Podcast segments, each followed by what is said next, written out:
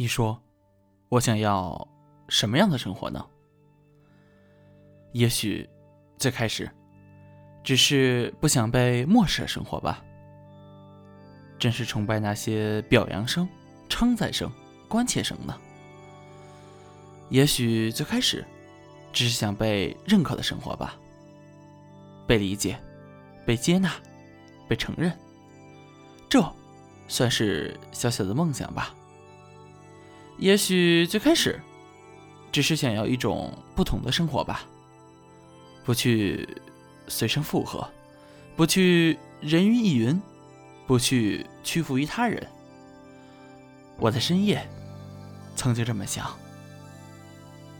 在梦里，我看到远方地平线上的余晖渐渐散去，车内吹来略带潮湿的夏天的风。风很弱，年幼的我眯着眼睛，进入由路灯构成的光之海。也许这一切不会再出现。我必要在这海里航行，漫无目的的航行。也许，我想要的生活注定在迷茫中改变。也许，我会迷路，抱在一盏灯下，享受着微弱的灯光，苟延残喘。不管怎么样，这，就是我十一岁的那年，朦胧中，睁开了童年的眼睛。这世界上的点点光芒，在这灿烂的海里摇曳着。我在黑暗中欣赏，明亮的海水涌入心房，静静的流淌。一切的回忆都如那年窗边的水仙，散发出淡淡的清香。没人知道那花儿是什么时候落的，但我只知道，随着时间，它必会消亡。而那些散落的花瓣儿，却藏了起来，吸引着我，让我用青春去寻找。What's your favorite subject？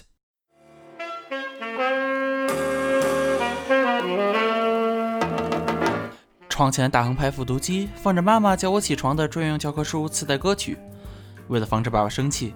尽自己所能的快速起床吧，嗯，嗖的一下就醒了。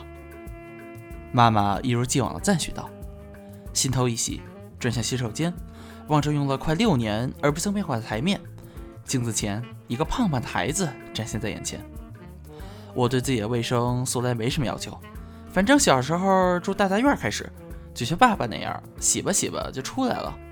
那时候觉得这个样子更酷，不拖泥带水，更重要的是。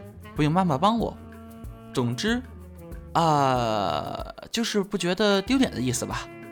像邻家那个天天自己起床的姐姐那样，她现在就住在两层之上，不过也好久好久没说话了。大概就是因为在二年级那次，她接我放学，然后我说她是我女朋友。呃，其实我只是想和同学开个玩笑，但不知道为什么，他就再也不理我了。其实每次提到这个，我都特别想回避。感觉特别难为情，好像是真的喜欢吧，就像去年十二月份转走的那个女同学那样，就是每天都在想着怎么和她一起出去玩，怎么一起去买东西。反正跟我爸说了，他也不会信。我妈她一直把我当三个月大的宝宝，至今连和别人一起出去玩的经历都没有。呃，每次这么一提，他都会指指外面，也就是坐在沙发上那个板着脸的男人，那人就是我爸。然后我也不知道怎么的。我就稀里糊涂的强迫自己否定自己的提案，这个举动永远伴随着母亲的那个词儿啊，那个词儿叫什么来着？狐疑。对，就是这个词儿。这词儿是我和我爸学的。以前我和我爸很亲的，但现在我爸却很少走进我的屋里。他总是脸色凝重地侧卧在沙发上，不耐烦的听着我的……哎，那词儿叫什么来着？哦，对，叫谄媚。这词儿啊，是我和我妈学的。其实这种家里关系非常微妙。我听我爸说，这种事情已经复杂到跟为什么班里女生看杨钰莹的《非常女生》时候嚎啕大哭一样，是无法理解的。我无法理解的其实还有很多很多，比如三年级时候家里不给我买 SP，我就要受到嘲笑；比如四年级时候，老师对我的赞许也越来越少。呃，其实可能是老师换了吧，但是有些家伙就一直受到表扬。比如说那个人，不就是脸长得白了点儿，课上坐姿标准一点，像我对我爸谄媚时一样问老师问题，就稀里糊涂当上了班长。就算我考试分数再高，他他也依旧对我趾高气昂。总之，这些东西让我很困惑，很困惑。我只是想坐在大树下好好休息，坐在窗边看飞鸟，在小卖部里买五毛的香公司。唉，怀着对早饭与妈妈微笑的眷恋，我踏上了上学的路途。即使是在柏油路，我依旧觉得坑坑洼洼。走啊走啊，为什么总是我趟过雨水，然后留下彩虹的波纹供别人去欣赏？为什么他们所拥有的平平常常，在我眼中却又是如此的陌生？为什么他们从不选择被所有人所肯定的诚实，而在虚伪过后，我的班主任却要把那些溢美之词安插在他们身上？身边的寒冷让我发狂。这也许是在黑暗中打开车窗时候的恐惧，激起了我与生俱来的自我保护。我把自己伪装成刀刃，以免窗外的寒冷伤害到我。我把墩布抡向那个把值日扣分的原因嫁祸给我的所谓朋友，我对着那个说我是定时炸弹的班主任咆哮，因为那个混蛋把我妈妈弄哭了。很多时候，我想给那个老女人一个耳光，对我不闻不问，然后在每次考试过后对我冷嘲热讽。天上的钥匙机器人飞呀飞呀，随着两个成年人交拖鞋在夜空中解体成了碎片。生日蛋糕含着泪水在车外飞驰而过。我问爸爸。那天的蛋糕为什么是咸的？看到的却是五十四分要求签字的数学考试卷。我央求过那个班主任，得到的答复却是想要给我一个难忘的生日。哼，所谓难忘的生日，在夜里用被窝做成的宇宙飞船一直在征求地面指挥中心的同意，启动超光速模式，让时光倒流，让知道一切的我继续和爸爸一起玩那个装在储备间里的遥控车。继续和妈妈在大杂院里骑隔壁的三轮车自由搬家，飞起来吧，宇宙飞船！对面居民楼的光影透过窗帘折射出彩虹的光彩。我想，这就是时空隧道的力量。渐渐闭上眼睛，回去吧，回去原本的世界。我原以为我会醒在一个陌生的世界，但是世界依旧一如既往。萨克斯演奏的《回家》已经提醒我，真的要回家了。原来是在作业本上用铅笔勾勒的伟大冒险，让我成功穿越到了昨天晚上看的动画片里。虚幻勇士时间倒转，配上精灵世界文具人大战，可以让我安心度过周一到周五爸爸不让我看电视的时光。回家的路上，发现阳光透过不知什么时候长出来的绿叶，给多年没有翻新的石砖路面打上暖洋洋的黄点点。街边都在播放着《北京欢迎你》，而我更在乎报亭里的《口袋妖怪大图鉴》，以及那个廉价的啪啪圈。学校发的时候一直都没有我的份儿。报亭旁边，穿过风场的墨绿色，就看到了那个小吃摊。在寻思要难嚼的鸡排还是缺乏嚼劲的烤肠的时候，却发现有些肮脏的灶台上摆放着另一种我没见过的东西。唉，天气突然就变得这么暖了。就稀里糊涂的交了那三块五，要了那种不知名的东西。在等待着这段时间，心不在焉的环顾着这个突然变得五彩斑斓的世界。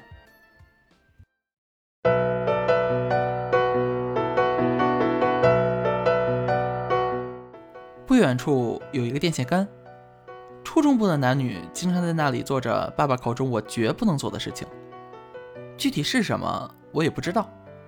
但不知为什么，每谈到这些，爸爸就会变得特别严肃。阳光照着马路对面的红白楼，一切都像六年前我们搬来那一天那样。闭上眼睛，暖风吹来，耳边除了熟悉的欢笑声、打闹声、叫卖声，又多了蝉鸣声。突然让我回忆起上个暑假和姥姥楼家对面那个女孩子一直没有成功捉到的那只蝉。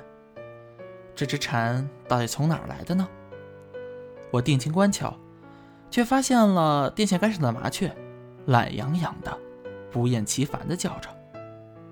左顾右盼，却发现报亭旁草坪的一朵小黄花开了，和我最早记忆中的那朵黄花一模一样。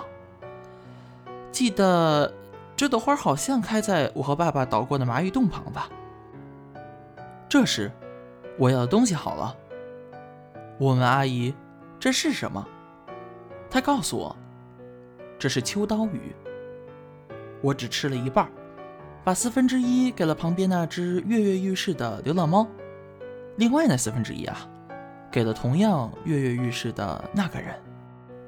他就坐在我的前面。我在上课的时候啊，经常敲他的后背，也不知道是为了什么。他的眼睛很大，很漂亮。可是他的名字我至今都不怎么确定。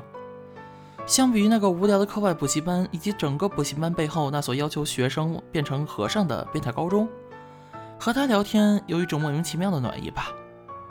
他似乎很不幸，也在一所变态的学校。他妈妈对他十分十分严格，也许超过了我家里吧。他经常趴在桌上，在本子上写着什么，反正与这堂课无关。这个歪着肩奋笔疾书的样子真的是酷毙了。他真的比我成熟的多。他告诉我怎么才能装作听课的样子来走神。他还告诉我什么是流行。哦，对了，还有 QQ 空间。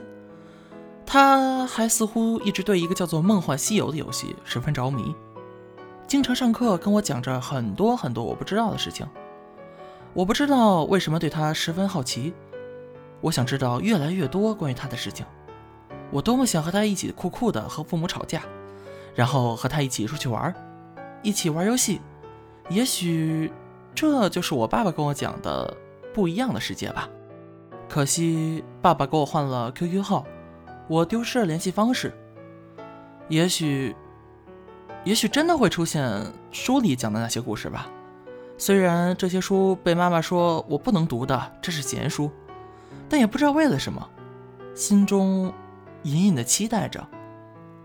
可是我想，剩下的那四分之一的秋刀鱼，他是永远收不到了吧？不知道为什么，家里突然不让我去上补习班了。在那个阳光照耀的拐角，他的身影大概只剩下轮廓，不知是幻觉还是现实。我一个人在电线杆下站了很久很久，心被风吹得很暖，但是却又莫名其妙的后悔，莫名其妙的悲伤涌上心头。我想夏天已经结束了吧，寻思用什么笨蛋的词汇去形容。可是我却只能在小本子上记下了“我失恋了”这四个字，一路无言，用爸爸给我买的 MP4 放着挥动翅膀的女孩，也想让自己就这样飞走，随着夏风飞到那个人的位置。但不幸的是，我只能按照预定的路线飞到家里。楼下，在一成不变的世界，花丛的花儿却落了。仅剩粉色与白色在空中飞舞。我想，我从没有见过这样的景观。我，是不是应该有自己的生活，按照自己的意志去做一个自己想做的人？就像那个人，那么酷。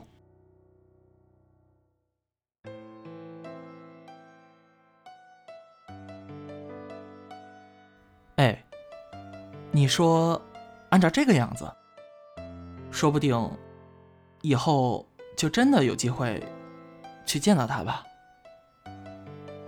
其实这么说也挺蠢的，在这个年纪，我问自己这样一个无解的问题，我不知道会是什么样的答案。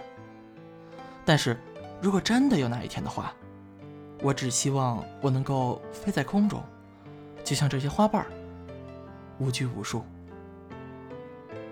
也许。一切都是一成不变，但我想不到的是，我的生命却开始进行跑道加速。夏天飞驰而过，留下的只有变成回忆的你。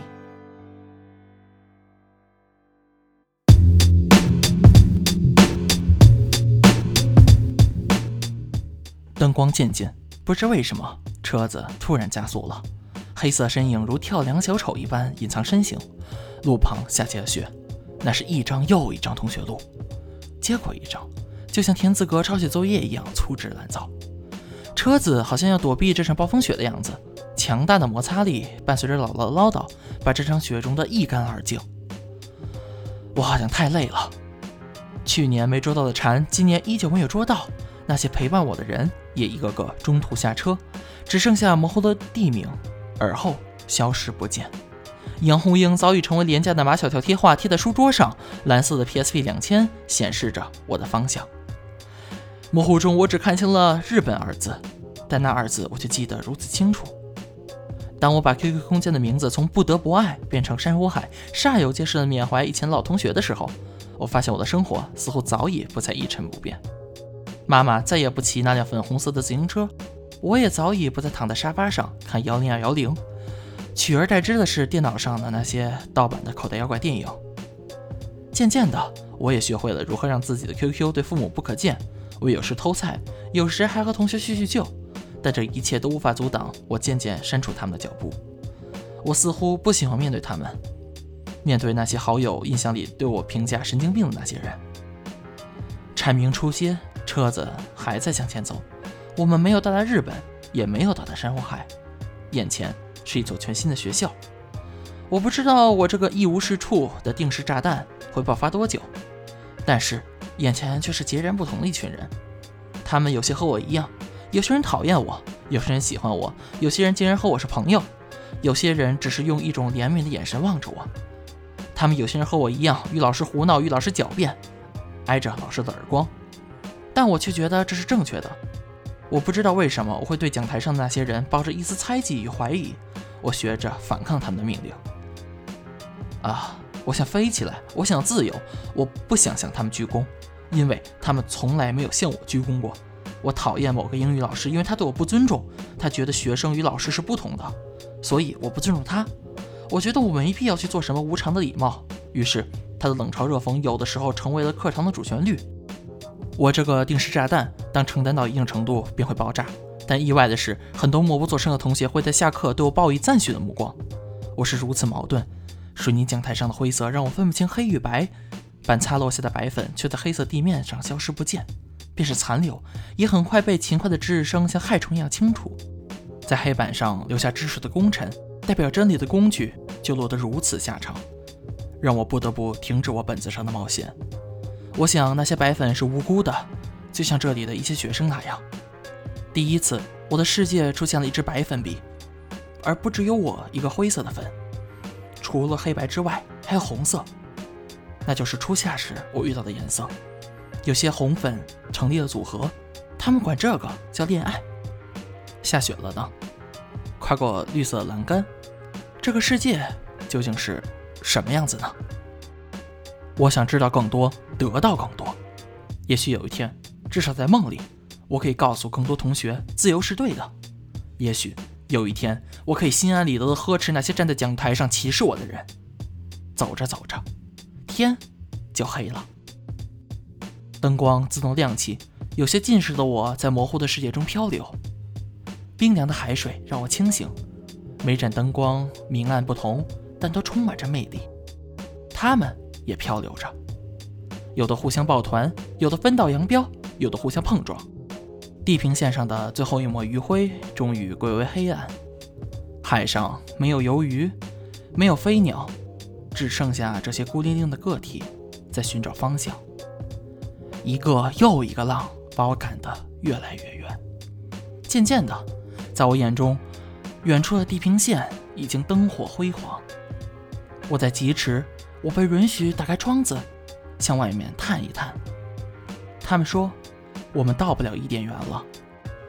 我看了看，趁着晚风大作，把手里的水仙花瓣撒出去，等待拂晓时分，再确定方向吧。我的这五年重制版《水仙之章》，寄于两千零八年，到此结束。